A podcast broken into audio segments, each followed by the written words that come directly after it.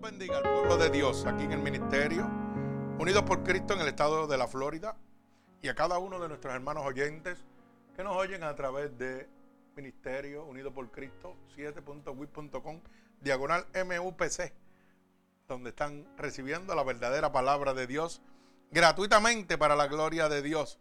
Qué bueno es Dios. Así que en este momento vamos a orar para dar comienzo a un fruto de adoración a nuestro Señor Jesucristo. Oramos, Señor, con gratitud delante de tu presencia en este momento, Dios, para que abras una brecha en esos lugares celestes, para que cada clamor y cada petición de tu pueblo pueda llegar a tu santo trono y no sea intervenida por ningún hueste de maldad que gobierne los lugares celestes. Te pido, Espíritu Santo de Dios, que envíe esta palabra como una lanza, atravesando corazones y costados, pero sobre todo rompiendo todo yugo y toda atadura que Satanás, el enemigo de las almas, ha puesto sobre tu pueblo a través de la divertización del Evangelio. Úsanos como canal de bendición y permítenos ser un instrumento útil en tus manos. Te lo pido en el nombre poderoso de tu Hijo amado Jesús y el pueblo agradecido de Dios dice amén. Gloria al Señor. Así que, hermano oyente y hermano aquí en el templo, gloria al Señor. He titulado esta predicación, ¿quién está por el Señor? Gloria a Dios. Pero antes de irnos a esta predicación, gloria al Señor, vamos a tener un testimonio de nuestro hermano Ángel Núñez, el varón que se encarga de la alabanza y de ponernos en el aire y de poner las alabanzas. Gloria a Dios de eh, cosas que Dios está haciendo y cuando usted está por el Señor, esas son las cosas que suceden. Gloria al Señor. Cuando nosotros realmente obviamos nuestros pensamientos y dejamos los pensamientos de Dios y le damos el primario a Dios, tiene que moverse Dios a favor de nosotros. Así que nuestro hermano Ángel Núñez, para un pequeño y breve testimonio, para la gloria de nuestro Señor Jesucristo. Dios bendiga, hermano. Amén. Gloria al Señor. Gracias por esta oportunidad de hablar de el testimonio que Dios hizo en mi vida y con más con mis hijos, no conmigo. Y esto es un testimonio que dice que si tú eres fiel con Dios, Dios está fiel contigo. Amén.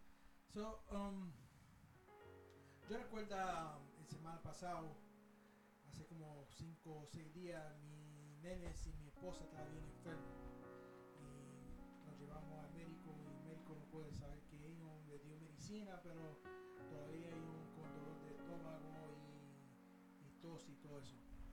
El domingo pasado yo vine a la iglesia, dejé mis nenes en la casa enfermo y cuando estaba en la iglesia yo estaba aquí y yo mencioné al pastor que él me preguntó dónde están los nenes y yo está en casa enfermo y rapidito él me dice el señor dice que no está sano que tenga fiel que no está sano so que pasó es que yo fui a casa después del culto vino a mí dijo me siento mucho mejor de anoche de, de, de pan de hora que 3, 4 días y no está enfermo y no está enfermo y eso de ahí me dice que Dios es fiel como persona que está fiel con él.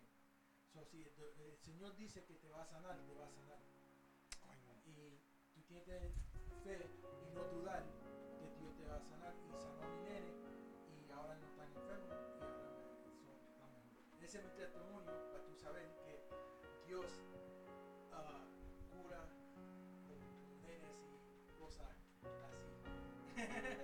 Amén. Pues gracias por el tiempo y um, gracias Dios. Creo contigo que Dios está en mi vida y siempre está orando conmigo, que yo creo que yo no, no merece mucho, pero Él siempre tiene favor sobre mí. Y por eso yo doy gracias. Gracias. Amén. Gloria a Dios. Bendito sea el nombre de nuestro Señor Jesucristo. Mire, eh, ¿sabe por qué lo pasamos? Porque la palabra dice que en los últimos días este evangelio se predicará por testimonio. Y el poder de Dios, según dice la palabra en Hebreos capítulo 13, verso 8, el poder de Dios no se ha cortado, sigue siendo el mismo ayer, hoy y por los siglos. Para la gloria y la honra de nuestro Señor Jesucristo. Mire, eh, voy a añadir, ¿verdad? Ya que pues nuestro hermano dio testimonio, pero los nervios parece que lo traicionan y se le olvidan un par de cositas. Cuando él llegó aquí, el hermano Ángel, le hice la pregunta, sí, ¿dónde están los niños? Y me dijo, están enfermos. Y los dejé en casa, pero voy a tener que llevarlos al hospital. Y los dejó solo, hermano, en su apartamento. Y él puso en su mente, voy al culto, voy a rendirle a Dios el primario, sin importar la condición que estuvieran sus niños. Él le creyó a Dios. Y él dijo una palabra clave y fundamental para cada uno de nosotros. Si tú eres fiel con Dios, Dios es fiel contigo. Él me, menciona la palabra, tengo que llevarlos al hospital cuando salga de aquí y se iba el temprano para llevarlos al hospital. Quiere decir que estaban bien malitos. ¿Y sabe qué sucedió? Que Dios me dijo rápidamente, dile que se despreocupe. Que cuando Él llegue ellos van a estar sanos. Pero usted sabe por qué sucedió eso, hermano. Por la obediencia, por oír la voz de Dios. Tal vez nosotros a veces, Él podía ver, en vez de venir a cumplir con lo que tenía que cumplir de Dios, podía irse del hospital con sus niños. Pero él dijo, ¿sabes qué?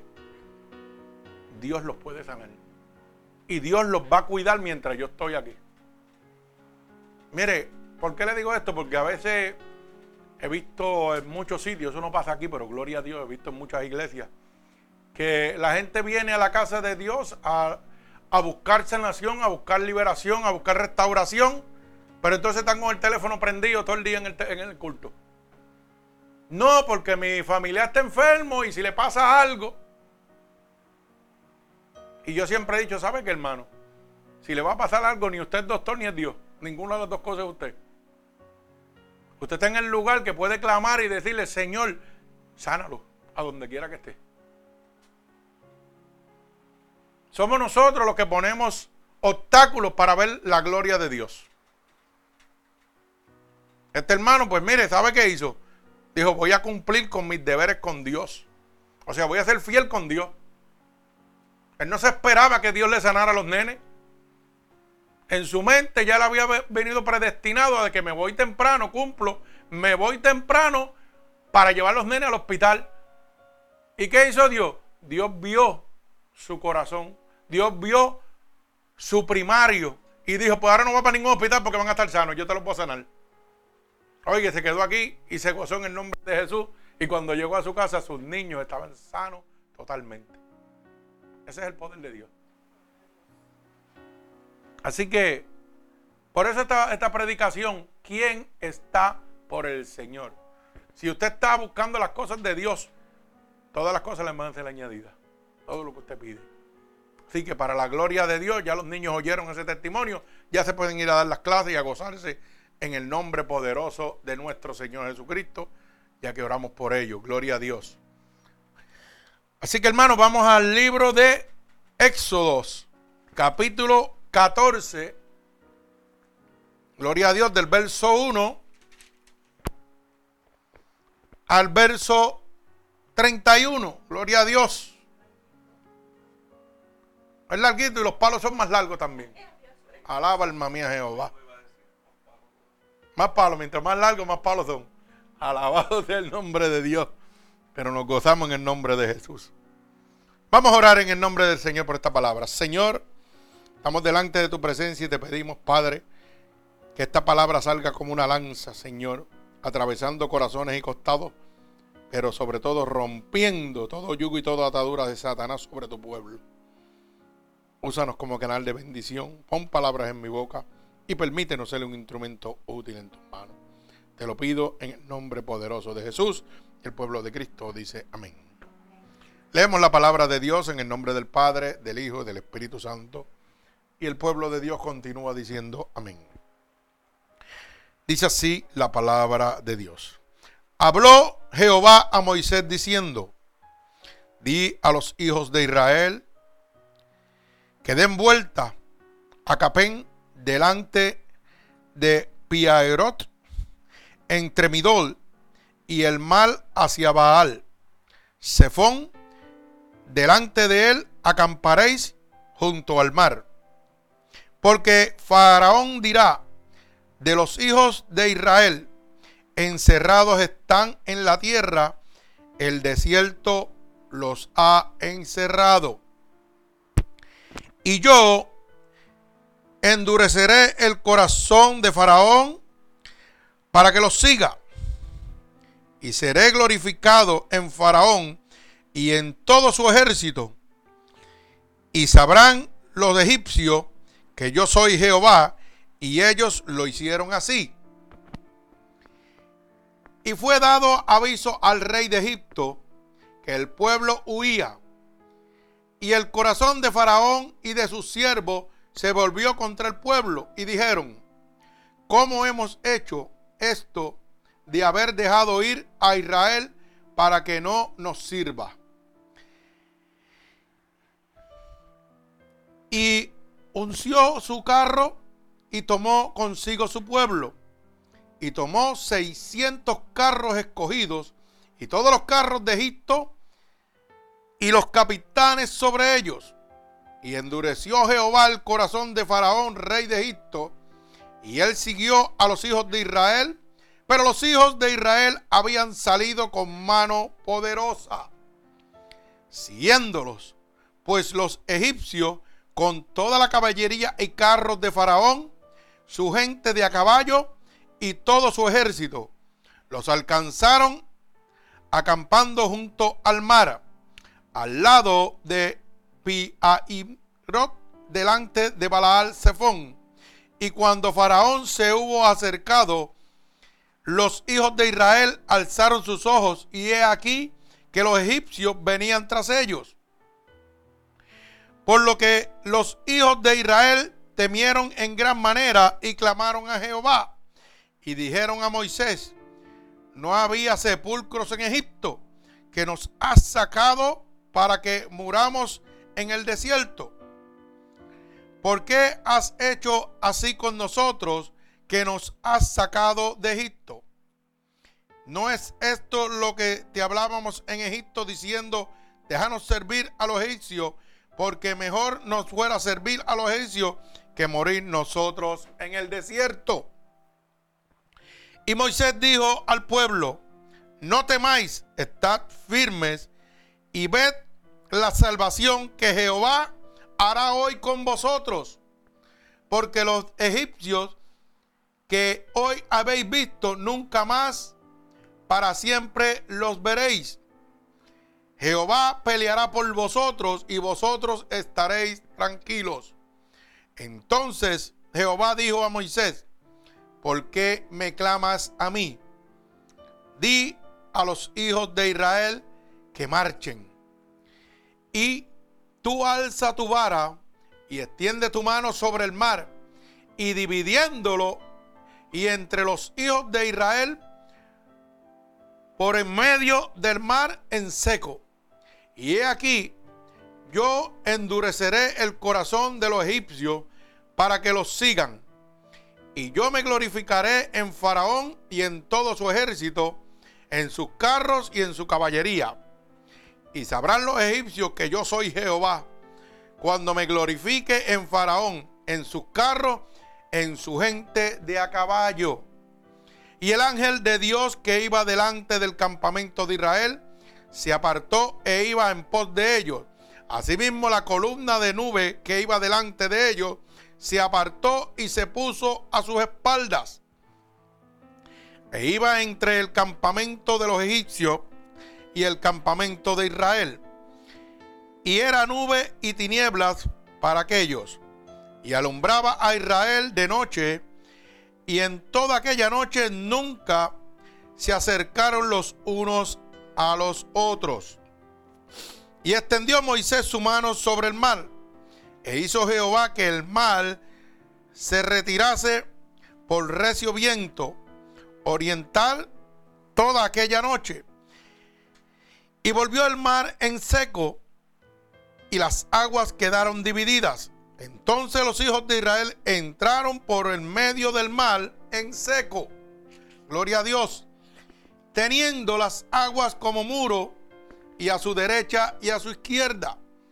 Y siguiéndolo, los egipcios entraron tras ellos hasta la mitad del mar, toda la caballería de Faraón, sus carros, su gente de a caballo. Aconteció a la, a la vigilia de la mañana que Jehová miró el campamento de los egipcios desde la columna de fuego y nube y trastornó el campamento de los egipcios y quitó las ruedas de sus carros y los, los trastornó gravemente. Entonces los egipcios dijeron, huyamos de delante de Israel porque Jehová pelea por ellos contra los egipcios. Y Jehová dijo a Moisés, extiende tu mano sobre el mar para que las aguas vuelvan sobre egipcios, sobre sus carros y sobre su caballería. Entonces Moisés extendió su mano sobre el mar y cuando amanecía, el mar se volvió en toda su fuerza. Y los egipcios al huir se encontraban con el mar y Jehová derribó a los egipcios en medio del mar. Y volvieron las aguas y cubrieron los carros y la caballería. Y todo el ejército de Faraón que había entrado tras ellos en el mar, no quedó de ellos ni uno. Y los hijos de Israel fueron por en medio del mar, en seco, teniendo las aguas por muro a su derecha y a su izquierda. Así salvó Jehová aquel día a Israel de mano de los egipcios e Israel vio a los egipcios muertos a la orilla del mar. Y vio Israel aquel grande hecho que Jehová ejecutó contra los egipcios. Y el pueblo temió a Jehová y creyeron a Jehová y a Moisés su siervo. El Señor añada bendición a esta poderosísima palabra de nuestro Señor Jesucristo. Gloria a Dios. Hay poder en la sangre de Jesucristo, gloria a Dios. Fíjense que hemos hablado mucho y, hemos oído mucho esta porción bíblica, ¿verdad? Que nos habla de la persecución del pueblo de Israel una vez que estaban cautivos por Faraón. Eran pueblos de servidumbre, eran esclavos de Faraón. Y cuando Dios decide sacarlos de la esclavitud, envía a Moisés y le dice que salgan. Pero fíjese que el pueblo obedece a Moisés. Pero dice la palabra que en medio del sufrimiento, del sacrificio, ¿verdad? De la consecuencia que Dios iba a tener contra Faraón, el castigo, para que usted lo pueda entender contra Faraón, era que Dios iba a glorificar su nombre. Era donde el pueblo de Israel iba a poder ver y conocer el poder de Dios. Pero tuvo que someter a un castigo a un hombre por soberbia. Un hombre que se levantó contra el pueblo de Dios. Mire hermano, todo aquel que se levanta contra el pueblo de Dios, dice la palabra que amontona aguas de fuego sobre su cabeza. Así que no pelee usted, deje a Dios. Usted solamente tiene que hacer como hizo los israelitas. Oiga la voz de Dios y siga y Dios se va a encargar. Muchas cosas sucedieron y voy a dar un preámbulo para que usted pueda entender. Una de las cosas, el pueblo dudó de Dios. Tanto así que le dijo a Moisés, y para eso tú me has traído, si allá en, en Egipto habían sepulcros, allí nos podían matar y entejarnos y ahora tú me traes al desierto a morir. O sea, duraron del poder de Dios. Primero oyeron y caminaron, pero cuando vieron la situación sobre ellos, ya no creían. Y usted sabe que en el pueblo de Dios estamos así también. Estamos viviendo de esta misma manera. Cuando la situación, el problema llega a nuestra vida, empezamos a dudar de Dios y decimos, Dios, ¿qué tú estás haciendo? Yo te sirvo, pero tú no haces nada. Yo no veo que tú peleas a mi favor. Así mismo le decimos. Como le dijo el pueblo a Moisés, hey, tú me has traído aquí para morir. Para eso me hubiera quedado, era mejor. Dice la palabra que ellos mismos dieron, era mejor quedarnos como esclavos a que tú nos trajeras aquí. Y eso me hizo a mí entender grandes cosas mientras estudiaba esta palabra. El poder de la fe. ¿Y qué es la fe? La certeza de lo que yo espero, la convicción de lo que no se ve. El poder de Dios trabaja por fe. Yo no tengo que ver la sanación para saber que Dios me va a sanar. Ahora sí tengo que entender que el tiempo mío no es el tiempo de Dios. La Biblia dice que un día para Dios son mil años Y mil años para Dios es como un día. O sea que los días de Dios y los míos no son iguales. Pero yo tengo que pelear una batalla, yo tengo que cargar esa situación para que Dios se glorifique. Porque si yo no me enfermo, Dios no me puede sanar. Y si Dios no me puede sanar, yo no puedo, ver y decir que Dios es real. Yo no puedo ver el poder de Dios. Y a veces las situaciones, por ejemplo, como decir en mi vida, las situaciones se tornaban eh, de una manera que todo el mundo se sanaba y yo me moría. Y yo decía, wow, Señor, pero yo voy a seguir porque yo tengo fe de que tú me puedes sanar. No me importa. Y yo veía a la gente sanándose y yo muriéndome. Pero Dios me había hecho entender que no era el tiempo de él, era el tiempo mío. Y Dios me había hecho entender que para él glorificarse yo tenía que padecer. No me entendió, ¿verdad? Usted tiene que padecer para que Dios pueda glorificarse en su vida. Un hombre sin testimonio no puede trabajar para Dios. Y no puede hablar de Dios. Yo no le puedo hablar a un enfermo si yo no me hubiera enfermado. Si yo no uso droga, no puedo hablarle a un adicto.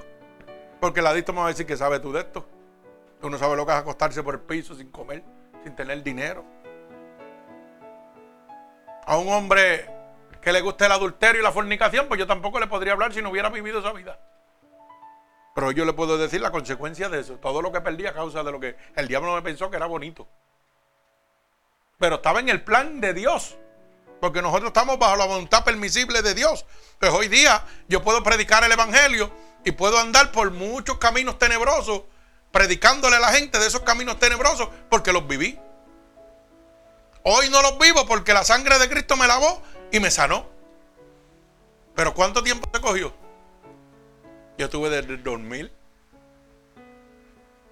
para que Dios me sanara. Estamos en el 2017. Y la gente piensa que yo vengo a Dios y Dios me va a sanar de la noche a la mañana. No, hermano, Dios te puede sanar de la noche a la mañana, claro que sí. Pero, como dije yo una vez, pedimos a Dios, pero ¿qué tú le has dado a Dios? Estás dándole el sometimiento que Dios quiere para tú recibir la gloria de Dios en tu vida, en tu familia. Por eso permití que el hermano diera testimonio. Porque fíjate, uno lo ve pequeño. Pero qué lindo que él tuvo que, cuando regresó a su casa, no tuvo que ir al hospital. Y encontró todos sus niños sanos. Alaba. Y, lo único que hizo fue darle el primario a Dios. Bueno, tú sabes que yo me voy. Y los dejo aquí con el poder del Señor. Voy a cumplir con Dios cuando venga, lo llevo al hospital. Eso era el pensamiento de él, pero no el de Dios. Dios le dijo, yo lo permití y ahora vas a ver mi poder y mi gloria.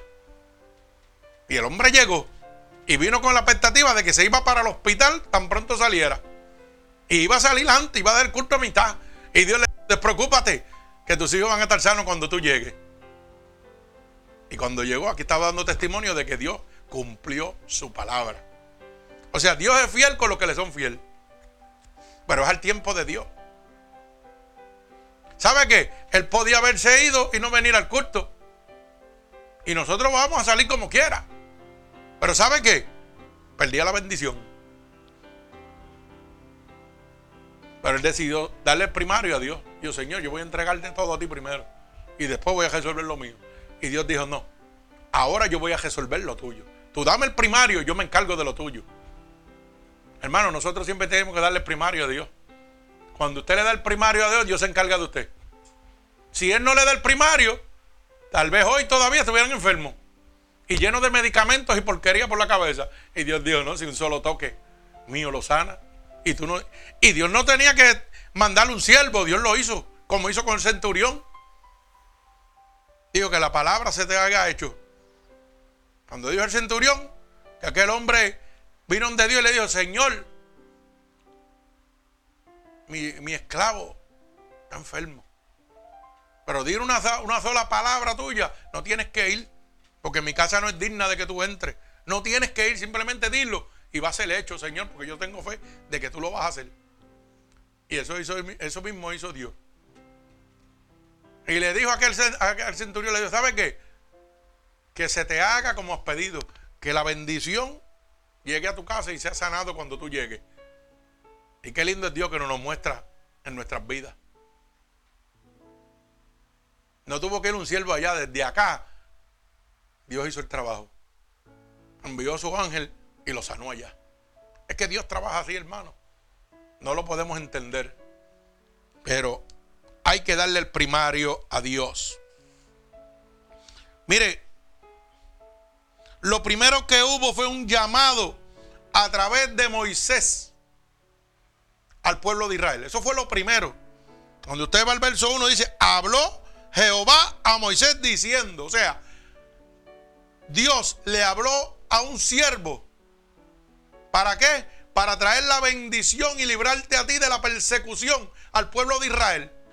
Pues Dios va a usar a un pastor o una iglesia, ya sea por radio, ya sea tú visitando la iglesia. ¿Para qué?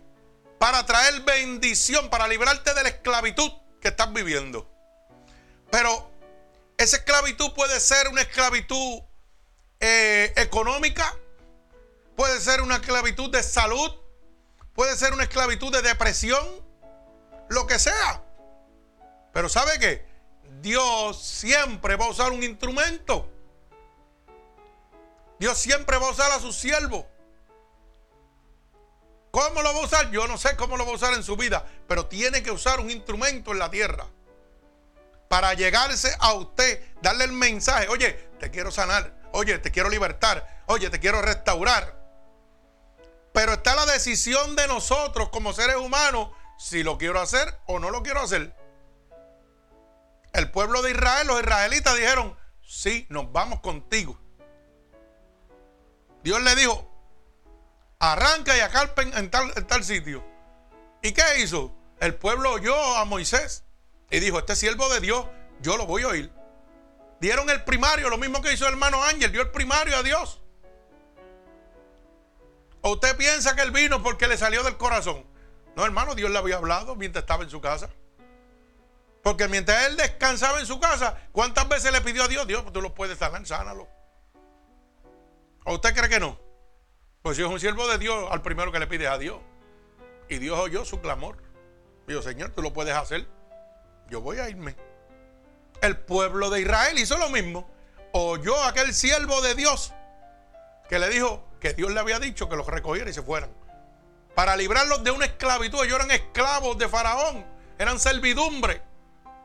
Hoy, ¿cuántos de nosotros somos esclavos al pecado? ¿Cuántos de nosotros somos esclavos a las enfermedades? ¿Cuántos de nosotros somos esclavos a la depresión, a la opresión? ¿Cuántos de nosotros somos en este momento?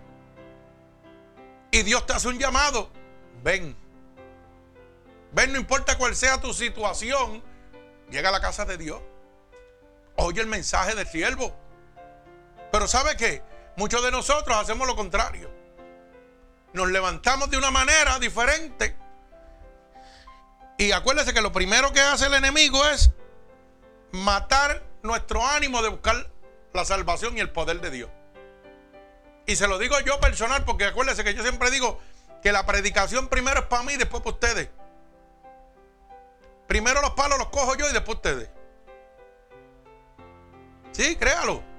Porque muchos de nosotros a veces llega el domingo y qué pesadez tengo. Me siento así, me siento así, me siento así. Tengo esto, tengo lo otro. ¿Sabe qué? Yo no voy para la iglesia hoy. Y Dios llamándote, hablándote, diciéndote, aquí es que yo te sano. Aquí es que yo hago las cosas. ¿Y sabe por qué yo se lo digo, hermano? Porque a mí me pasa también. ¿Usted cree que no me pasa? ¿Usted cree que para mí yo no tuve una batalla esta mañana para levantarme a preparar el servicio? Yo estaba bien cansado agotado tremendamente. Y Dios no me hace mentir y estoy en el púlpito de Dios. Y crea que mi mente pasó a decir, ¿sabe qué? Tengo ganas de llamar a los hermanos y costarme a dormir. Decirle que vengan el domingo que viene. ¿Usted cree que eso no llegó? Claro que me llegó. Yo soy un ser humano. Como le pasa a usted a veces también. Que dicen, ¿sabe qué? Yo recibo mejor la palabra por ahí y no voy nada. ¿Usted cree que a mí no me pasa? A mí me pasa, hermano. Yo se lo digo de corazón. A mí me pasa. Esta mañana yo no tenía ganas de prepararle el culto. Para que usted lo sepa. Y fue cuando más temprano me levantó Dios. Ah, tú no quieres levantarte, pues ahora te voy a levantar más rápido. Y hasta el teléfono se me quedó por acá, que no lo puse ni. Mire si estaba cansado, que no puse el teléfono ni para la alarma. Y yo dije, a ver si no suena. Y como, no suena, pues me quedo durmiendo. Me levanto como a las nueve, llamo a todo el mundo y olvídate, pongo una, una predicación grabada y que la cojan. Ese es el demonio metiéndole a uno cosas en la cabeza. Y usted piensa que mi cuerpo no estaba cansado, estaba agotado. Me levanto por la mañana, no hay leche ni para el café. Y yo dije, en serio, yo debía haberme quedado durmiendo. De verdad que sí. ¿Y sabe lo que hice, hermano? Me senté ahí y pegué a clamar a Dios. Y dije, Señor, dame fuerza porque tú añades fuerza el que no tiene. Dame ánimo porque estoy desanimado hoy. ¿Qué es lo que pasa? La gente piensa que nosotros somos Superman o somos ángeles del cielo. Que no padecemos lo mismo que usted, hermano. Yo padezco lo mismo que usted. Yo padezco cansancio. A veces desmotivación también. ¿O usted piensa que yo estoy en el cielo? Yo no estoy en el cielo. Yo estoy en el infierno peleando una batalla, hermano. Y tengo que pelear con muchas cosas que usted no tiene que pelear. Y me desanimo también, claro que sí. Pero ¿sabe qué? Qué bonito cuando la palabra dice, clama a mí, te voy a responder. Y yo estaba en, en, esa, en esa silla de comedor que cocoteaba los ojos. Me miraba más por dentro que lo que miraba para afuera. Y tuve que decir, Señor, dame fuerza porque no puedo. Mientras todo el mundo dormía, yo estaba ahí. Y en cuestión de nada, hermano, un abrir y cerrar de ojos, ¡tan! Llegó el Espíritu de Dios, me tocó y se me fue el sueño y todo. Y sabe que, hermano, es la predicación más rápida que he terminado, porque a veces estoy hasta las 10 y pico ahí, y ya yo a las 8 de la mañana estaba afuera, 8 y pico estaba afuera, gozándome. Ya estaba vestido y me fui a buscar lechecita para tomar café y gozarme en el nombre de Jesús. Eso lo hace Dios. Pero yo podía haber tomado la misma decisión de quedarme en la cama y no recibir el poder de Dios para que me diera la fuerza de hoy. El pueblo de Israel podía haberse quedado como esclavo de Faraón y no haber experimentado el poder de Dios de liberación y de sanación. No podía haber visto la gloria. Eso es decisión de nosotros. Cuando usted se sienta decaído, usted toma la decisión si quiere el poder de Dios, quiere quedarse. Eso es problema suyo. Eso es lo que está pasando. Lamentablemente. ¿Por qué le di el testimonio? Porque a veces uno dice estas cosas y, no, y la gente dice, lo está diciendo por mí. No, no, yo estoy diciendo, estoy diciendo por mí. Porque primero es para mí. Y yo lo digo para que ustedes entiendan que yo paso lo mismo que ustedes. Lo que pasa es que lo paso el doble. Porque yo tengo que bregar con mi situación y bregar con las de ustedes. Ustedes piensan que a mí Dios no me jala por el timbre. Dios me jala por el timbre y me dice, levántate y ora por fulano. Mientras usted está durmiendo. Así son las cosas de Dios. Así que, si algo de esto le ha tocado a usted, gócese en el Señor. Así me ayuda a compartir los palos. Yo cojo un cantito y usted coge otro. El palo es para los dos. Usted para mí. Gloria al Señor. Mi alma alaba al Señor. La decisión es lo que el Señor busca para sus ministros, para sus hijos. Y cuando Él la ve en ellos, ¿sabe lo que hace? Le recompensa.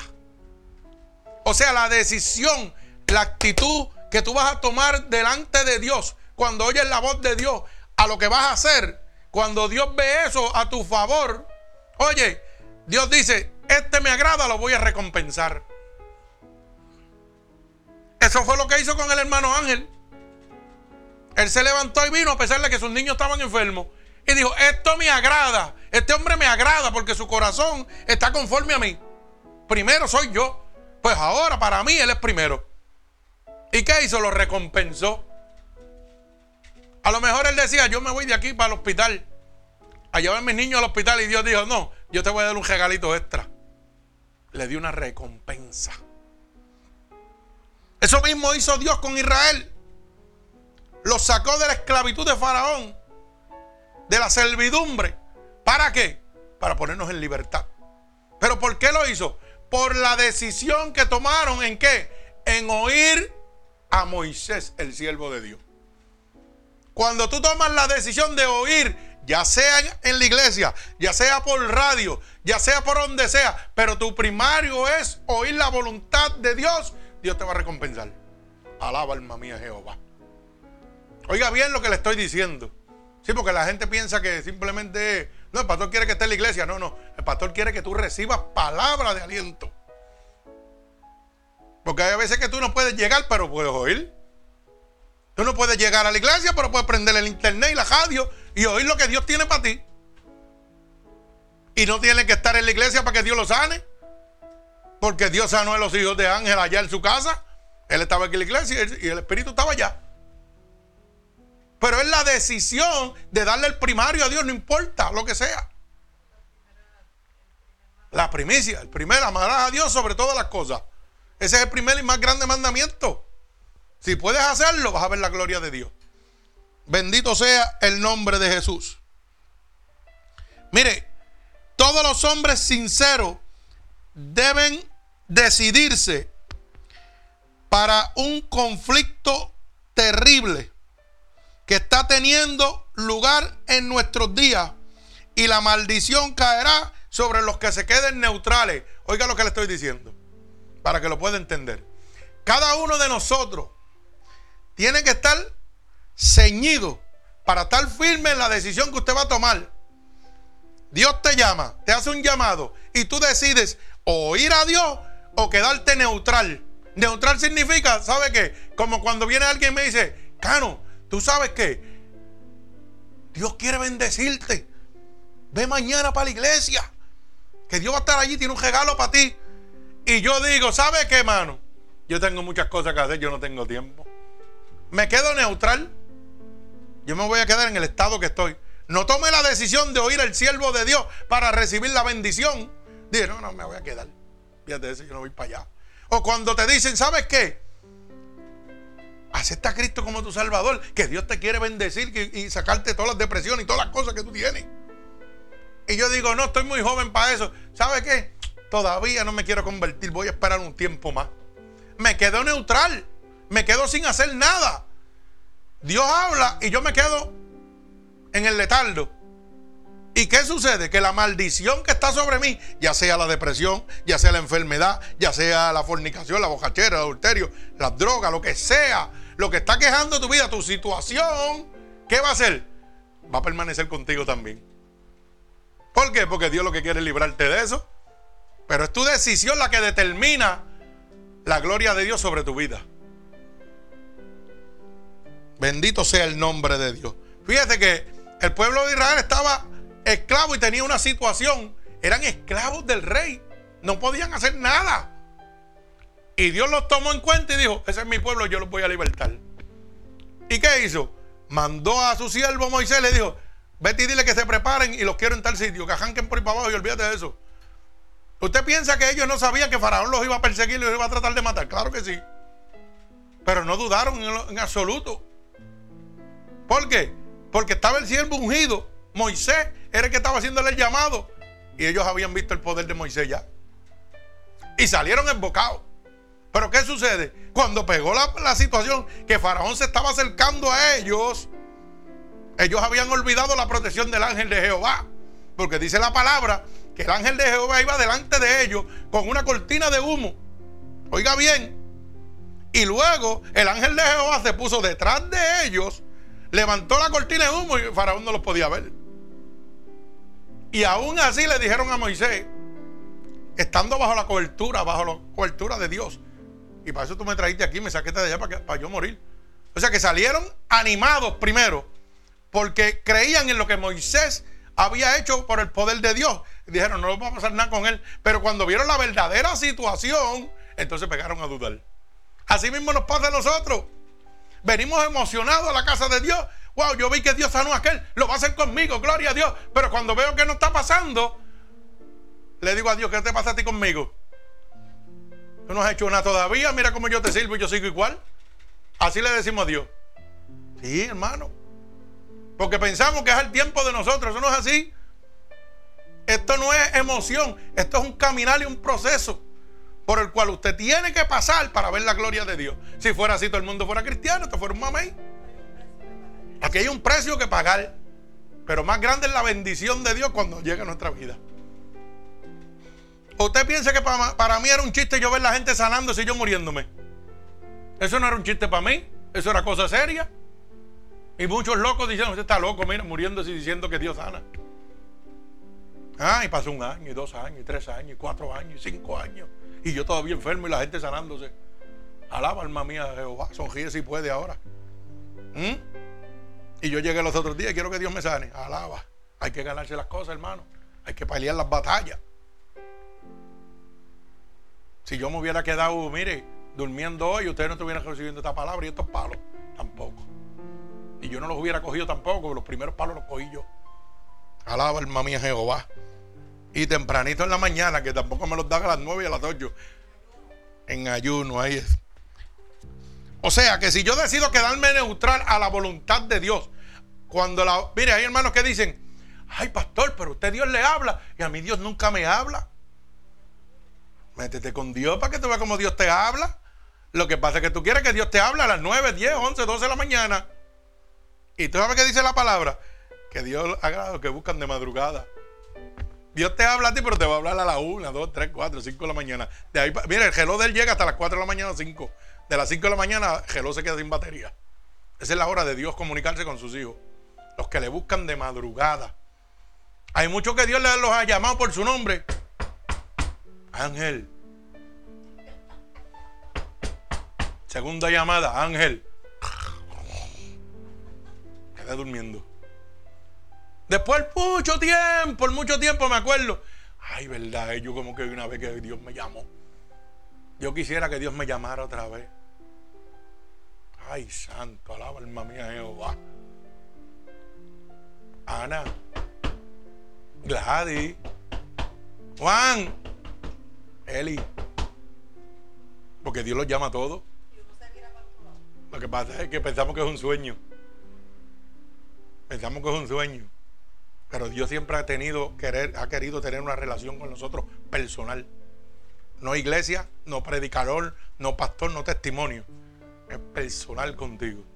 Y a veces uno dice, ¿será que yo iba? ¿Habrá alguien por ahí? Y vuelve y se mira para el otro lado. Pero usted sabe que la primera vez que Dios me habló a mí, yo caí de pie al amanecer. Y temblaba como, como un cajo cuando, cuando, cuando tiene chimeo, que tiene los terminales en mano. Eso era un temblequeo que no podía conmigo. Y después cogí la voz de Dios. Fue que me acosté. Pero seguía chimeando. Porque oír la voz de Dios es impresionante. Eso es un estruendo. Y es un privilegio. Y no retorna muchas veces. A veces hay una sola llamada. Levántate. Y eso pues son bendiciones de Dios. Así mismo sucede cuando Dios nos llama a nosotros, miren, nuestro aposento calladito personalmente. Y así sucede cuando Dios nos llama a través de la iglesia o a través del pastor. O a través del evangelista. O a través de un misionero que está en la calle que usted no sabe ni quién es. Sí, hermano, porque a, pesar de que yo le sirvo a Dios con todo el amor de mi corazón, usted sabe que a veces voy a la calle y me han dicho, ah, este santero, este palero. Gente que dice que le sirven a Dios. Me dijeron en autopal. Ah, yo sé lo que es usted. Usted es un santero. Y yo dije, ¿en serio? Yo no sé qué iglesia va esta y qué discernimiento de espíritu tiene esta porque está bien quemado. No, no, no, no, perdone. Ahora sí la pegué. Usted es un palero. Y yo dije, ay, santo, alaba alma mía Jehová. Y si el hermano que anda conmigo no le dice, él es pastor, él no es ninguna de esas dos cosas. Después no sabía dónde meter la lengua ni la cara. Y eso que decía que era cristiana. Ya dije, wow, hermano. Lamentablemente así estamos. No hay discernición de espíritu. ¿Sabe por qué? Porque el espíritu nace así. Te estoy llamando y no lo queremos oír. Entonces después decimos que Dios no me habla. Oh, hermano, Dios le habla, es que usted no lo oye es que las cosas humanas y carnales son mejores que las de Dios, dice el diablo. Y agradan más a la carne que las cosas de Dios. Porque si yo le digo, a hacer una vigilia aquí hasta las 6 de la mañana, usted lo piensa 10 veces. Sí. Aunque le diga que hay un sopadito a las 1 de la mañana, la cama está mejor. ¿Mm? Pero te digo, vamos para un concierto para allá arriba. Y allá nos amanecemos hasta las 4 o 5 de la mañana. Y cuando se acaba, me da un coraje. Tan bueno que estaba, ¿por qué no siguió? ¿Mm? Sí, hermano, es así. O vamos a comer para allá, mire, aunque quede 5 horas. Pero te digo, ven a esta iglesita que queda al lado de tu casa. Me dice, no, no voy para allá. O sea, no me da. ¿Mm? Porque yo me acuerdo en Puerto Rico me decían, vamos para el plátano loco. Y yo vivo en Vega Baja y yo en Aguada. Mira, comerme un cuero de hamburger de plátano. Y salía como un bólido por ahí dos horas de camino. y llegaba allá. Pero me invitaban para la iglesia y me daba una pereza. Y dice que voy yo para allá, muchacho, bujirme. yo no, para allá no voy, olvídate de eso. ¿Y sabes lo que le estaba diciendo a Dios? Yo no quiero que tú me sanes, yo quiero seguir como estoy. Porque Dios desde el principio me estaba llamando. ¿Sabe qué? Te quiero sanar. Quiero darte lo mejor. Y yo, nah, yo estoy conforme como estoy. Déjame así, que así estoy bien. Y Dios tratando de librarme de todo lo malo. Y yo, tra, y oiga bien. Déjame aclarar, porque a veces nos enjedamos. Y no es que, y no es, que es malo yo ir a dos horas abajo a comerme un platanito o un restaurante. Y tampoco es malo yo ir a un concierto y amanecerme hasta las 3, 4 de la mañana, no. Es darle primario primero a Dios y después haga las cosas que a usted le agradan. Porque la gente vive en una religiosidad y no un cristianismo. Y a veces yo compartir, ah, yo soy cristiano, no puedo compartir con mi familia en esta fiesta porque ahí tienen alcohol y yo soy, es inmundo. Y el Señor que aprenda al diablo. Usted manténgase en lo suyo, usted comparta y demuéstrele que usted no necesita nada de eso y que usted sigue siendo el mismo, góceselo. Y si hay que estar a las 4 de la mañana, ¿sabe lo que ellos van a ver? El testimonio de Dios en su vida. No sea amargado. Y si lo invitan para lado, váyase también para allá. Pero pídale primero cobertura a Dios. Señor, yo voy a una cosa que es inmunda. No permite que nadie inmundo me se acerque a mí. Pero yo necesito darle testimonio a ellos para que vean que yo sigo siendo el mismo. Sí, hermano, porque cuando yo me corté en ti, muchos me hicieron así. Me dieron de codo mis amistades. Todas mis amistades me dieron de codo cuando yo me convertí.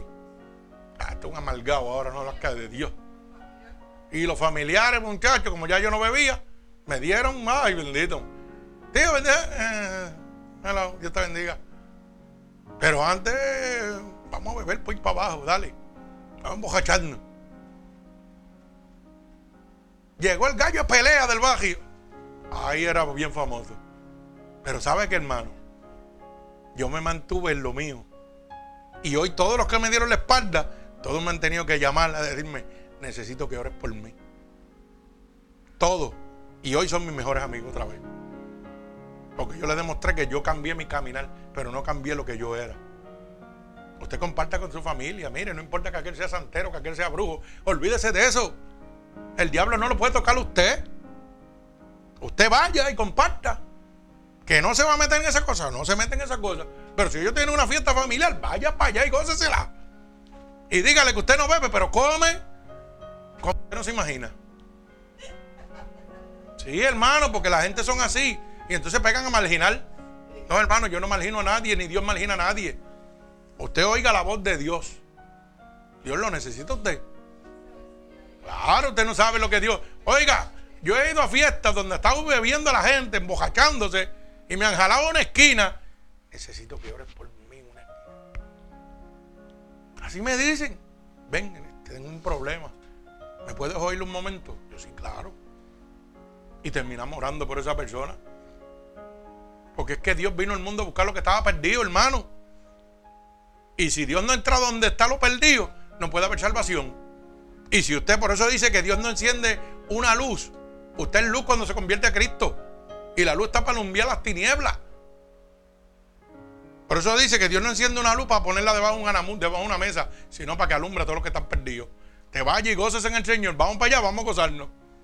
¿Me entiendes? Como yo siempre digo eh, la historia de los cajos de cajera, no me voy para allá para los western teacher eso, pero sí me voy para los cajos de cajera. Y sigo alumbrando, y sigo gozándome. Y hermano, es que eso es así. Usted le sirve a Dios. Mire, hermano, póngase esto en la cabeza. Olvídese lo que piense el hombre de usted. Preocúpese lo que piensa Dios de usted. Eso es lo que tiene que preocuparle a usted, porque el que le da la salvación se llama Jesucristo. No es ni la iglesia, ni el pastor, ni. Es que piensa Dios de usted. Usted siga siendo la persona que es. Y ya está, a punto. El que el único que tiene el poder y la autoridad y es juez se llama Jesucristo. Bendito sea el nombre de Dios. Mire, hermano, todos tenemos situaciones y conflictos que solo Dios puede resolver o sanar. Pero hay una decisión que tomar. Estar por el Señor o quedarte neutral y seguir recibiendo la maldición que está sobre ti. Por eso yo le digo a la gente, prueba a Dios Si no te gusta, me lo devuelve. Nada tienes que perder. Pero pruébalo. Y mucha gente me dice, no, no, yo no, yo estoy muy joven para eso. Me gusta el mundo, me gusta esto. Pues te quedaste neutral. Pues sigue con la enfermedad, sigue cagando con los demonios encima. Sigue perturbando tu vida y destruyéndote. La decisión la tomas tú. Aquí no se obliga a nadie. Mire, hoy yo tengo, para la gloria de mi Señor Jesucristo, tengo mi hijo Ángel aquí, pero tengo mis otros hijos que viven aquí y no perseveran y no se lo obliga. Y le dijimos, cuando Dios te toque, amén. Esta es tu casa y estoy yendo. Y yo veo lo que Dios está haciendo. Estoy viendo como Dios lo está. Usted no lo está viendo, pero yo sí, porque yo tengo los ojos de Dios. Poquito a poco. ¿Cómo Dios lo está haciendo? Ese problema de Dios, ese no es mi problema. El Evangelio es amor, no es látigo. El Evangelio es salvación. A veces usted piensa, pero pastor, usted todos los días que nos reunimos, usted hace, ofrece que nos convirtamos. Es que ese es mi trabajo. Yo no lo hago porque usted está ahí, yo lo hago porque es mi trabajo. Ofrecerle plan de salvación por todos los que me están oyendo alrededor del mundo. Y el diablo a veces nos pone en la cabeza, ay María, que mucho molesta a este que me convierta. No, yo no quiero que usted se convierta, yo quiero que usted se sane. Yo quiero que usted se salve. Pero ¿sabe qué? Hay cientos de almas alrededor del mundo que me están oyendo y necesitan ese plan de salvación. Gloria a Dios por eso, nosotros lo gozamos en eso.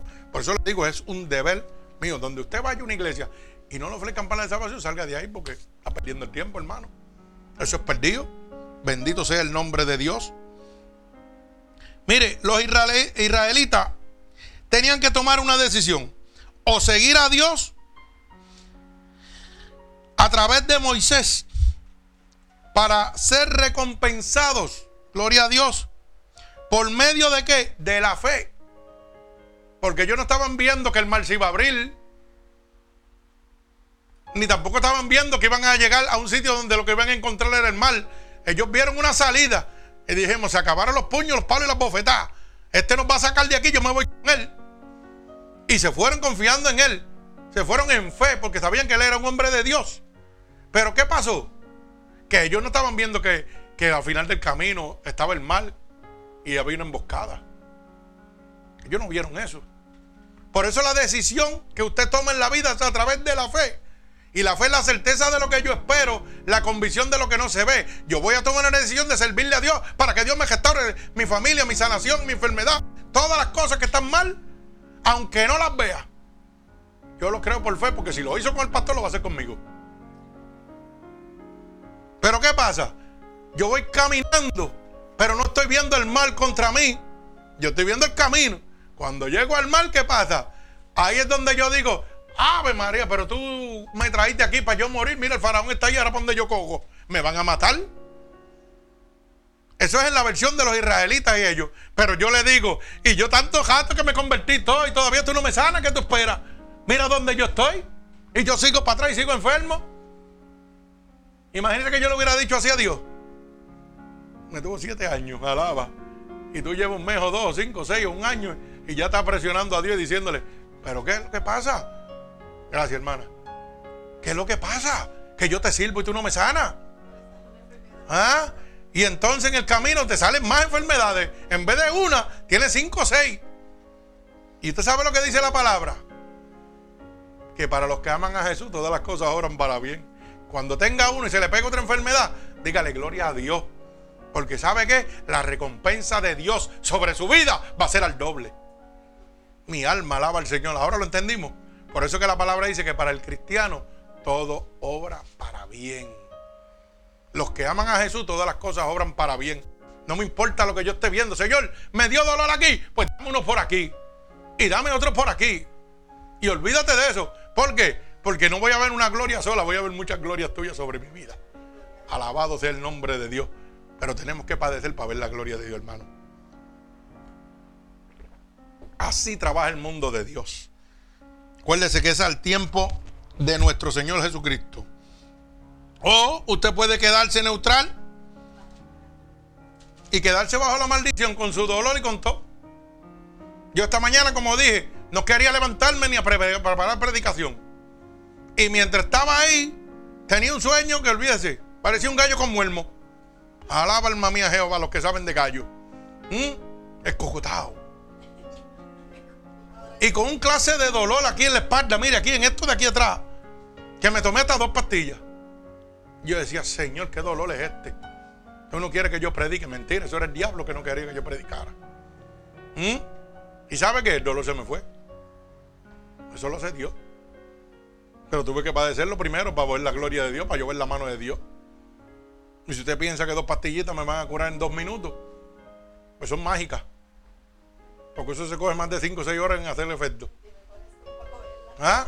Ay, santo, mi alma alaba a Dios. Pero Dios es bueno. Pero usted tiene que tomar la decisión, hermano. Mire, cuando Dios le cuando, cuando Dios lo está llamando y le dice, varón, venga para el culto. El diablo le dice, ay, la cama está mejor, yo no voy para allá hoy, me siento cansado. ¿Sabe lo que está haciendo el diablo? Le está jugando su bendición. Es que Dios tenía algo preparado para usted. Y entonces dice, Dios no me sana, pero si Dios te quiere sanar y tú no quieres llegar. Hay una campaña evangelística, vamos a ver. No, yo, voy para allá. Tengo mucho compromiso. Pero Dios te quería sanar, Dios quería libertarte, Dios quería restaurarte. Ah, pero como no es Don Omar o cualquier pájaro de eso, yo no voy para allá. Ah, no es esto el Father que va a predicar. Yo para allá no voy, ¿para qué? Para el cano, cuatro gatos allí. No, yo no voy para allá. Sí, hermano, es así. Pero que muchos se sanan aquí y que muchos se libertan aquí. Hasta los pájaros, alaba alma mía. ¿Ah? Así es Dios. La gente piensa que son vacilones, pero así es Dios. Dios es así. Dios es así. Bendito sea el nombre de Dios. Mire, cuando yo decido la comodidad de mi casa, los placeres o los derechos humanos, antes que estar por el Señor, le estoy diciendo a la maldición que está sobre mí, mira, no te vayas y quédate aquí conmigo, que yo quiero estar cautivo contigo. Yo no quiero ser libre.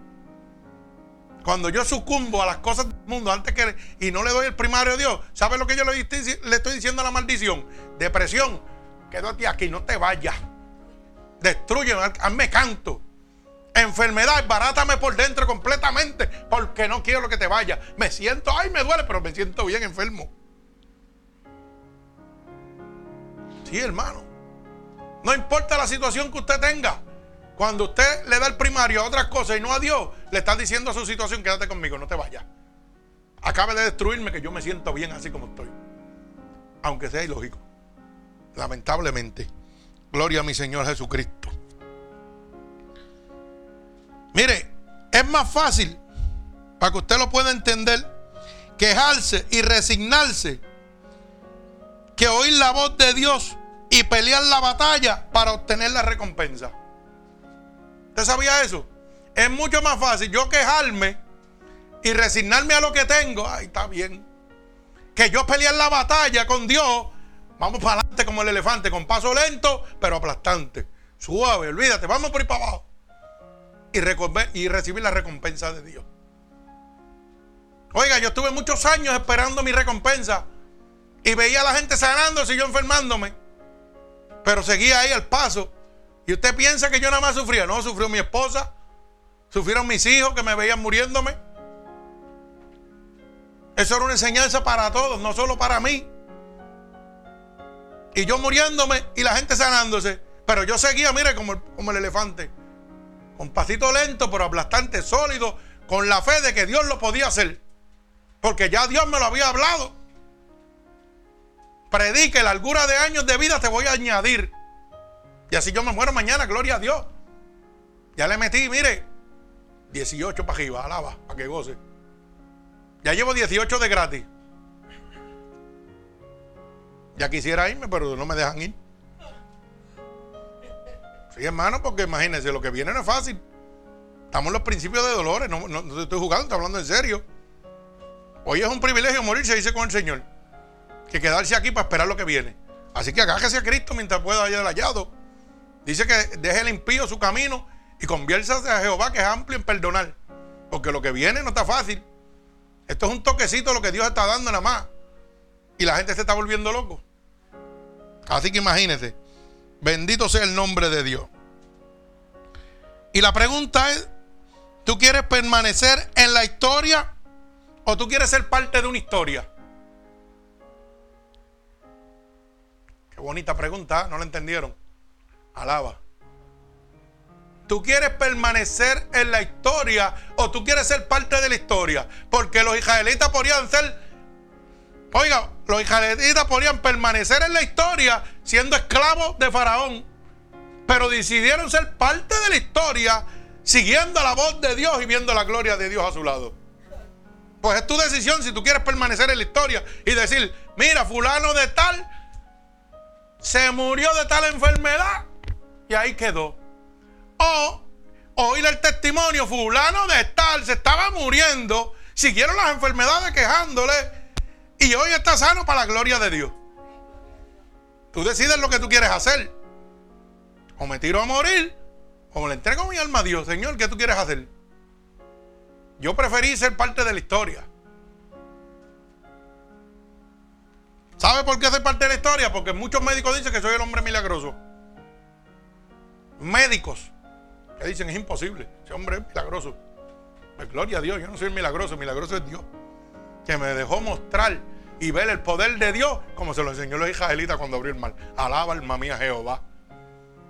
Oye, tú quieres caminar sobre las aguas. Bájate de la barca. Bájate de esa barca para que puedas caminar sobre las aguas. Cuando Dios te hace el llamado, coge a Él.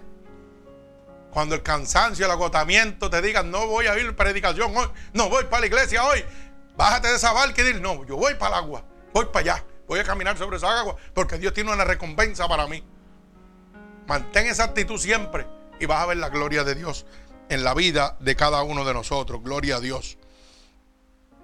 Mire, usted puede ser parte de una historia nueva en su vida. Usted puede crear un capítulo nuevo en su vida. Que cuando la gente vea, no, aquel murió así. Porque fíjese, se enferman dos de cáncer, un ejemplo. Y todo el mundo dice, ah, chacha, ya lo que le queda es nada, tiene cáncer por todos lados, jegado, metatásico, se va a morir. Y la persona dice, ay, yo me voy a, yo me voy a morir, así que no me den más tratamiento, yo no quiero saber nada y decide ser parte de una historia. Sí, vivió tantos años, le dio un cáncer y se lo comió. Eso fue parte de una... Ahí se quedó en la historia. Pero no hubo un cambio en él. Pero también puede venir la ocasión de que vienen dos personas con cáncer. Uno decide resignarse y el otro decide oír a Dios. Y oírle esa palabra que dice, clama, yo te voy a responder. ¿Mm? Y cuando está el cáncer regado por todo el cuerpo, que ya no hay esperanza, le digan como me dijeron a mí, te vas a morir, lo que queda es poco para ti. Y venga la voz de Dios y te diga, eso es lo que ellos dicen, yo te voy a añadir vida. Olvídate de eso. ¿Ah? ¿Y qué sucede? De hecho, esa persona va a morir algún día. Yo voy a morir algún día. Yo voy a morir algún día. Pero si yo no me hubiera convertido, hubiera quedado como estaba, todo el mundo me iba a recordar a mí como, como el hombre que jangueaba, vacilaba, hacía esto uno más en, el mundo. Pero hoy, el día que yo parta, miles de almas, miles de personas me van a recordar como, como, como el hombre que cambió, que Dios hizo un milagro en él y que siguió entregando palabras de salvación al mundo. Entonces, ¿qué pasa? Ya me convertí en parte de la historia.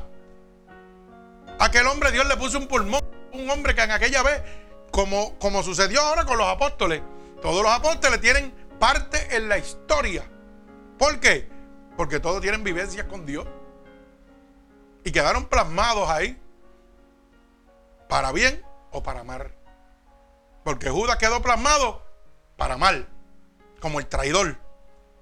Pero fue parte de una historia porque hubo un propósito que tenía que hacer así. Y los otros que para bien, que Dios los escogió para su propósito.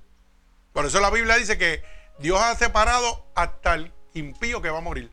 La gente que se va a condenar ya están separados, hermano.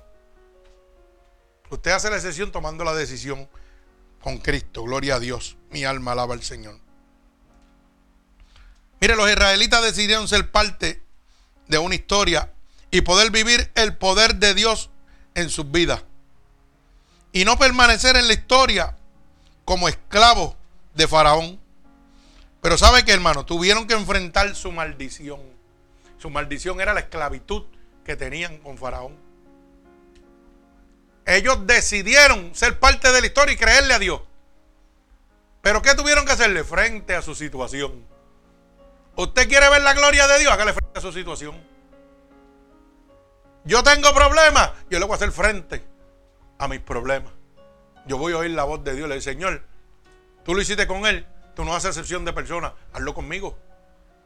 Y Dios te va a decir, ¿y qué vas a hacer tú?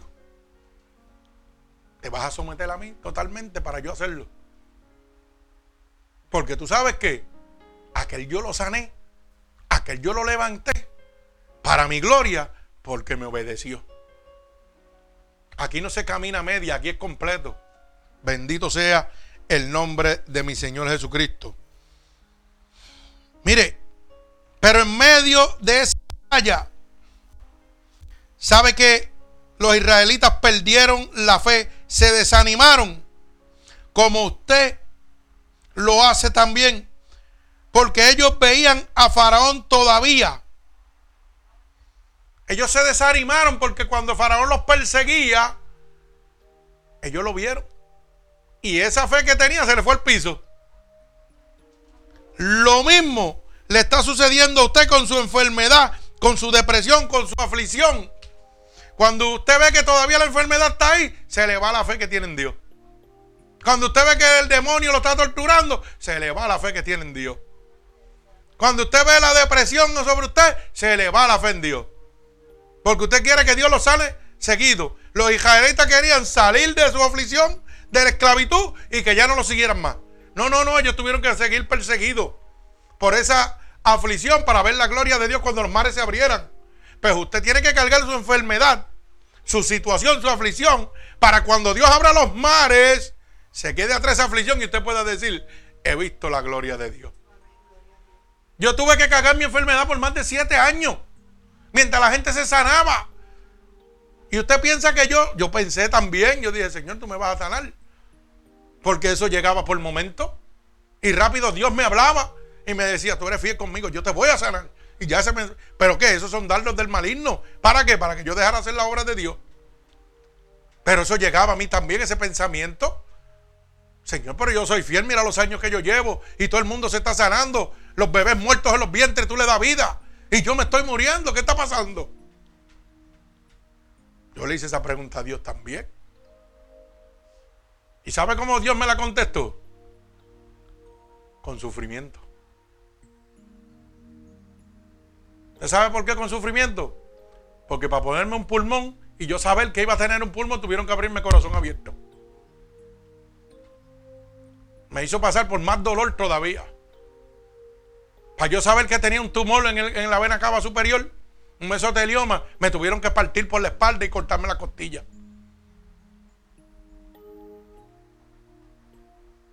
Tenía que seguir padeciendo para ver la gloria de Dios.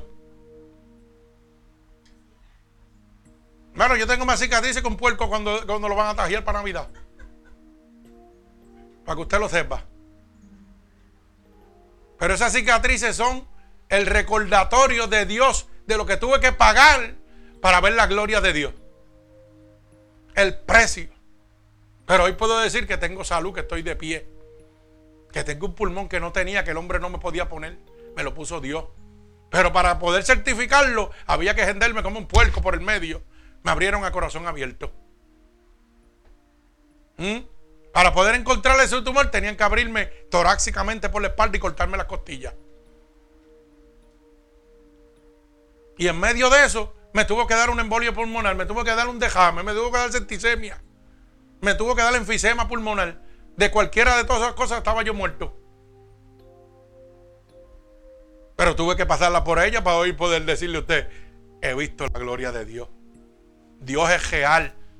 Dios no hace sesión de personas. Si lo hace conmigo, lo va a hacer contigo. Por eso cuando yo oigo la voz de Dios que me dice, dile que lo voy a sanar, yo no tengo temor en decirlo. Y confío en Dios, pero tiene que decírmelo Dios, no la emoción. Porque yo quisiera que Dios sanara a todo el mundo ahora mismo. Pero hasta que Dios no me da la, voz que es la que sana, porque Él es el que lo hace. Gloria a Dios, yo no puedo decir. Mamela. Mamela, Dios la sana, me dijo. Dile que venga que la voy a sanar. De cáncer metastásico por todo el cuerpo. Pero la sanó. Ella hizo su vida, siguió su vida, fue su vida. Ya sabrá lo que, ¿verdad? Cada uno sabe lo que Dios espera. Yo tengo que ser agradecido con Dios cuando Dios hace conmigo. Yo soy agradecido con Dios hasta que me muera.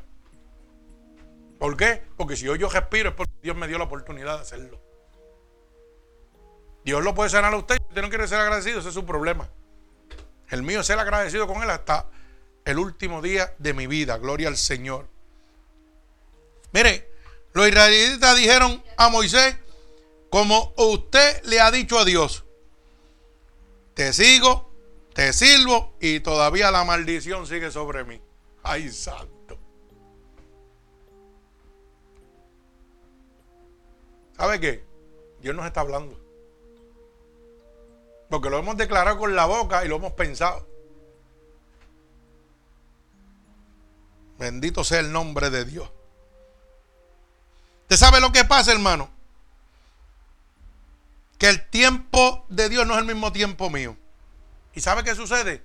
Que la Biblia dice en el libro de Eclesiastés, capítulo 3, lo vamos a ver ahora, porque tenemos que estar basados en la palabra de Dios.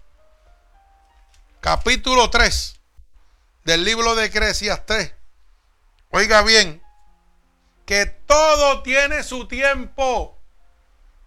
Mire cómo dice, todo tiene su tiempo y todo lo que se requiere debajo del cielo tiene su qué? Su hora. Que todo lo que Dios va a hacer desde el cielo hacia acá tiene su hora, está predestinada. Dice, tiempo de nacer y tiempo de morir. Tiempo de plantar y tiempo de arrancar lo plantado. Tiempo de matar y tiempo de curar. Tiempo de destruir y tiempo de edificar. Tiempo de llorar y tiempo de reír. Tiempo de endechar y tiempo de bailar. Ay, santo, qué bueno es. Gloria a Dios. Tiempo de esparcir piedra y tiempo de juntar piedra. Tiempo de abrazar y tiempo de abstenerse de abrazar. Tiempo de buscar y tiempo de perder. Tiempo de guardar y tiempo de desechar tiempo de romper y tiempo de coser, tiempo de callar y tiempo de hablar. Bendito el nombre de Dios. Tiempo de amar y tiempo de aborrecer. Tiempo de guerra y tiempo de paz. Mi alma alaba al Señor. ¿Qué provecho tiene el que trabaja de aquello en que se afana? Oiga bien. O sea, todo tiene su tiempo todo lo que está debajo del cielo tiene su hora. No es cuando yo quiero, es cuando Dios lo quiere hacer. Pero yo tengo que demostrarle a Dios que yo soy fiel para que Él sea fiel conmigo. Bendito sea el nombre de Dios. Mire, para que usted lo entienda. Y para yo cobrar en una fábrica o en algún lugar, oye, tengo que ser parte de esa empresa. Porque yo no puedo ir a, no voy a decir nombre, a una empresa privada a buscar un cheque donde yo no trabajo. Pues usted no puede ir a donde Dios si no le sirve a Dios. Para que Dios lo sane o lo cure o lo liberte. Si no le sirve a Dios, hermano, no hay cheque para usted ahí. No hay recompensa para usted. Acuérdese que en el tiempo de probatoria no hay recompensa ni beneficio. Cuando usted empieza en una empresa y le ponen meses de probatoria, usted tiene plan médico. ¿Verdad que no? Alaba alma mía Jehová. ¿Usted tiene beneficio alguno? No tiene ningún beneficio. Está esperando. Pues con Dios es igual. Cuando usted piensa con Dios, usted no tiene ningún beneficio. Porque usted no se lo ha ganado. Usted está en probatoria. Vamos a ver qué tú vas a hacer. Si tú eres fiel conmigo y obediente, entonces yo te voy a dar la permanencia. Y la permanencia es la que? La vida eterna conmigo. Y te voy a dar derecho a todo lo que yo tengo. Porque eres mi hijo.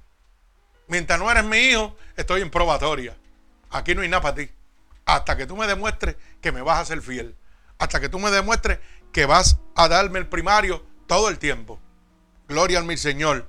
Y ojo, aclararle para los que me están oyendo, el primario no es que le va a dar chavitos a Dios como hacen las iglesias por ahí. Dale el primario, saca las ofrendas y el diezmo primero a Dios. Después paga la luz y te sobra. Mentiras del diablo. Que por ahí hay mucha gente que están así. No ayudan en las casas de uno, pero a la iglesia van y le sueltan todo. No, no, no, eso es primero. Hay gente que no pagan el caja, que no pagan la luz, que se atrasan en sus piles, pero el diezmo tiene que ser sagrado porque eso es jobarle a Dios. Así dicen, como lo juegan con la mente suya y lo, lo hacen sentir a usted autoculpable de que le está fallando a Dios. Mentiras del diablo. O sea, entonces si yo no trabajo, no voy a ir a la iglesia porque como no puedo ofrendar, pues entonces me van a hacer culpable que el diablo me lleve. Eso es lo que me está diciendo. Bendito sea el nombre de Dios. Que tenga oído que oiga, hermano. El 90% de los cristianos piensa, basan su salvación en el diezmo y la ofrenda. Y lo primero que le hablan es de eso. No, yo soy fiel a Dios con la ofrenda. Yo soy fiel a Dios con el diezmo. De verdad. Y con las mentiras, eres fiel al diablo. ¿Mm? Y con la orgía, eres fiel al diablo. Y con el adulterio, eres fiel al diablo. Qué bien. Mi alma alaba al Señor. Mire, esto es una cosa que Dios me enseñó a mí. Y es un refrán mío que yo me lo gozo siempre. Porque aquí hablo dual language. Hablamos de los dos idiomas para que se lo goce. Y es que un cristiano part-time que trabaje a tiempo por espacio, a medio tiempo, part-time, ¿ok? No le puede hacer frente a un diablo que trabaja full-time. Apréndase eso. Si usted viene y coge las cosas de Dios a medio tiempo, el diablo no trabaja a medio tiempo. El diablo trabaja full time todo el tiempo, 24 horas. Usted no le va a poder hacer frente a un diablo que trabaja 24 horas si usted coge el camino de Dios a medio tiempo. Esto no es a medio tiempo, esto es a tiempo completo. Dios trabaja 24 horas y el diablo trabaja 24 horas, pero usted trabaja a tiempo medio. A medio tiempo, no quiere trabajar completo con Dios. Aquí o somos o no somos, hermano. O eres de Dios o eres del diablo. Lamentablemente. Y tenemos que hablar las cosas como son. Mire, el verso 13 dice claramente que Moisés le dijo al pueblo, y no temáis estar firme y ver la salvación que Jehová hará hoy con vosotros. Le estaba diciendo al pueblo de Israel que estaba en una emboscada, el mal estaba cerrado, los carros de Faraón venían tras ellos, le estaban diciendo, ten firme en el Señor, no tengan temor ninguno. Y imagínese usted diciéndole eso al pueblo y viene Faraón a matarlo a usted. No va a dudar, claro que tiene que dudar. Si estoy viendo a Faraón que con todos esos látigos y esas espadas y todo a matarme, ¿y para dónde voy a coger si lo que hay es el mal? Por eso es que cuando la situación nos aprema y no vemos que Dios hace nada, nos sentimos de la misma manera, emboscados. Pero Dios siempre tiene una alternativa. Mi alma alaba al Señor. El pueblo de Dios perdió la fe, aun cuando salieron con fe. Y así somos nosotros. Arrancamos con una fe en el Señor, pero cuando vemos que estamos en una emboscada, igual que el pueblo de Israel, perdemos la fe. Cuando vemos que Dios no se menea a favor de nosotros tan rápido como yo quiero que Él lo haga, ya la fe en el Señor va haciendo así, va bajando. Y le vamos a decir a Dios, ¿y qué tú esperas? Que mira lo que estoy haciendo y tú no haces nada por mí. Como le dijo el pueblo a Moisés, tú nos traíste a morir para aquí, para eso no hubiera dejado allá. Y a veces nosotros le decimos a Dios, ¿para qué yo me convertí si tú no me vas a sanar? Ay, santo, mi alma alaba a Dios. Bendito sea el nombre de Jesús. Pero ¿sabes qué, hermano? Dios le dijo a Moisés, extiende las varas y abre los mares. Y eso es lo que hace Dios. Donde no hay alternativa, Dios pone una alternativa. Donde no hay posibilidad, Dios pone una posibilidad. En mi vida no había alternativa y no había posibilidad. Porque el hombre que me perseguía, oiga bien, esa maldición que me perseguía de enfermedad, había declarado que no había tiempo para mí, que ya se acabó, que no podían hacer nada por mí. Yo estaba en una emboscada, iba camino a la muerte. Pero hubo uno que me dijo, sígueme, Predica porque días y años te voy a añadir a tu vida. Los mares se abrieron en ese momento para mi vida. El pueblo de Israel estaba frente a la muerte. Estaban emboscados, todos iban a morir. Y los mares se abrieron para su salvación. Yo estaba frente a la muerte y los mares también se abrieron para mi salvación. Hoy Dios quiere salvarte a ti también. Hoy Dios quiere sanarte. Hoy Dios quiere libertarte. Pero la decisión es tuya. Bendito sea el nombre de mi Señor Jesucristo. Y hoy puedo decirte como dice el verso 14. Jehová peleará por vosotros y estaremos tranquilos. Mi alma alaba al Señor. Jehová va a pelear por tu situación. Jehová va a pelear por tu enfermedad. Y vas a estar tranquilo en el nombre poderoso de Dios. Bendito sea el nombre de Cristo. Pero ¿sabes qué? Tienes primero que padecer para poder ver la gloria de Dios. El pueblo de Israel tuvo que ser cautivo para poder ver la gloria de Dios. Yo tuve que padecer todos esos años de enfermedad. Oír la gente, los grandes doctores diciendo no se puede hacer nada por ti para yo poder ver hoy la gloria de Dios. Y poder decirle al mundo, hermano, ¿sabes qué? Dios trabaja cuando el, hombre, cuando el hombre dice que no se puede. La última palabra la tiene Dios. Por eso yo estoy de pie. Gloria al Señor. Mi alma alaba al Señor. Por eso dice la Biblia, en el mundo tendrás aflicciones, pero confiad, yo he vencido al mundo.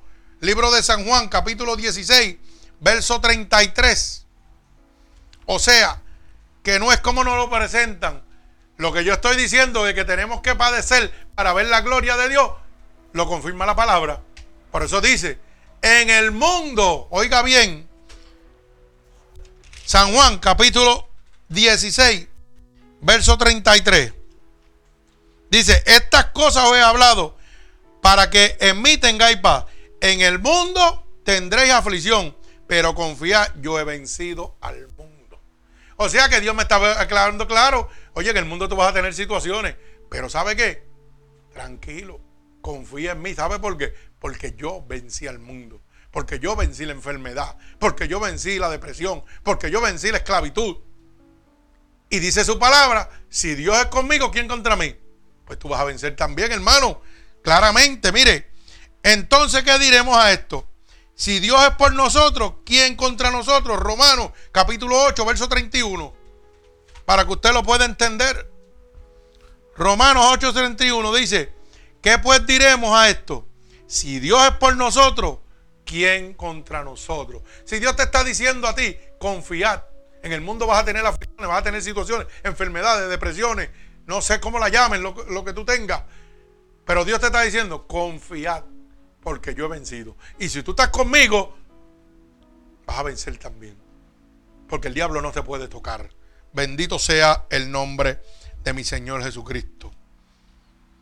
Pero para poder vivir esta palabra que le voy a decir ahora, usted tiene que someterse a Dios. Usted tiene que realmente creerle a Dios. Porque la oímos, pero no lo aplicamos. Cuando llega la situación, cuando llega la fricción, cuando llega el problema, la enfermedad, lo primero que es a quejarnos. ¿Y sabe qué dice la palabra Filipenses 4:13? Esto lo ha oído todo el mundo, pero nadie lo vive. Todo lo puedo en Cristo que me fortalece. Alabado sea el nombre de Dios. Filipenses 4:13. Todo lo puedo en Cristo que me fortalece. ¿Usted sabe lo que dice ahí? Yo creo que yo no sé leer bien o, estoy malo, no sé. Pero me parece que al frente dice, algunas cosas puedo en Cristo porque me da el fortaleza. No, ¿verdad que no? Dice, todo. No importa lo que sea. No importa la situación que usted tenga. Todo lo puedo en Cristo que me fortalece. Hoy, después de tantos años de padecimiento en mi vida, yo puedo decir, todo lo puedo en Cristo que me fortalece.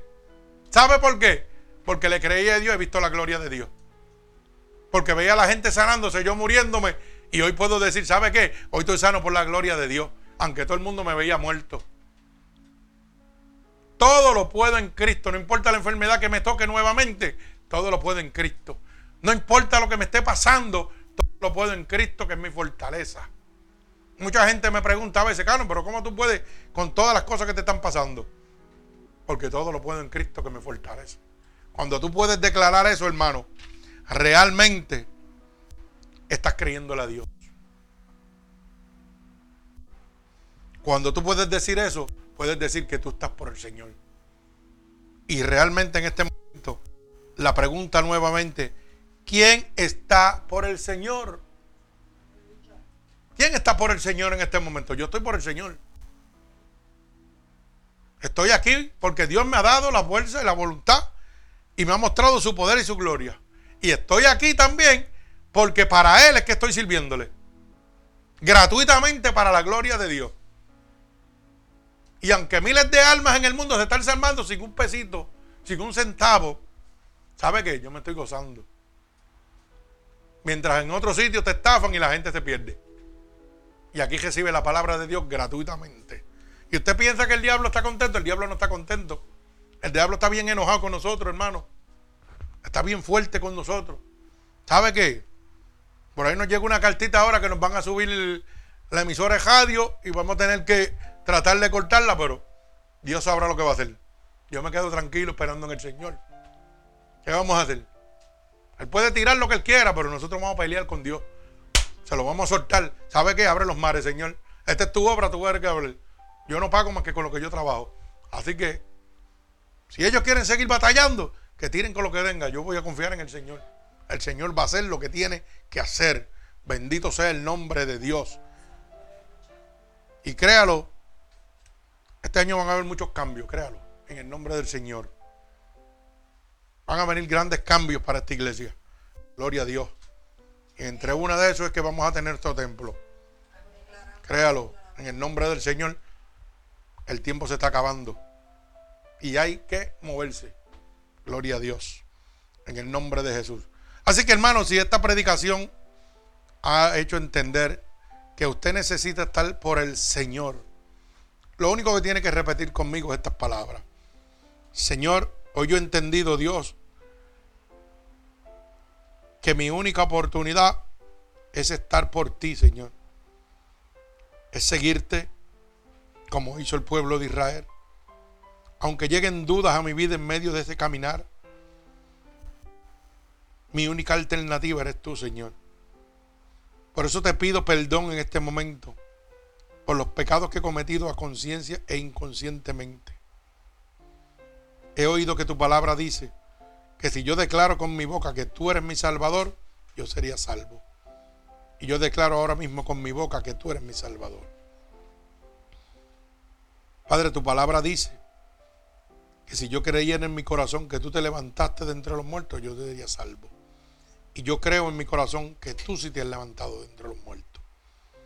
Y que por esa resucitación, Señor, tengo oportunidad de ser salvo, Dios. Por eso te pido que me escribas en el libro de la vida y no permitas que me aparte nunca más de ti. Padre, en el nombre de Jesús y por el poder de tu palabra, yo declaro en este momento tu mano poderosa, tu mano sanadora. Yo te pido, Dios, que te allegue a cada una de estas personas alrededor del mundo que te están aceptando como único y exclusivo Salvador. Que las corrientes de agua viva emanen sobre ellos en este momento, llenándolos de tu gracia, de tu amor, de tu misericordia y de tu paz. Padre, en el nombre poderoso de Jesús y por el poder de tu palabra, yo declaro un regalo del cielo sobre ellos. Padre, con la bendición del Padre, del Hijo y del Espíritu Santo, yo los ato con cuerdas de amor a ti, en el nombre poderoso de Jesús. Amén y amén. Así que hermano oyente, si esta predicación ha transformado su vida y usted quiere hacérsela llegar a cualquier otra persona, recuerde que es gratuitamente para la salvación de las almas. Y puede hacerlo a través de nuestra página web, Ministerios Unidos por Cristo 7.wit.com, diagonal MUPC, donde reciben la verdadera palabra de Dios y sobre todo gratuitamente para la gloria de nuestro Señor Jesucristo. Y también a través de nuestra página en Gmail, ¿verdad? Para oraciones, gloria al Señor, o peticiones que usted tenga, Ministerio Unido por Cristo 7 arroba gmail.com Ahí nos puede conseguir y comunicarse con nosotros para cualquier oración o petición que usted tenga en este momento. Recuerde que estamos domingo, miércoles y viernes para la gloria de nuestro Señor Jesucristo. Gratuitamente, que Dios les bendiga.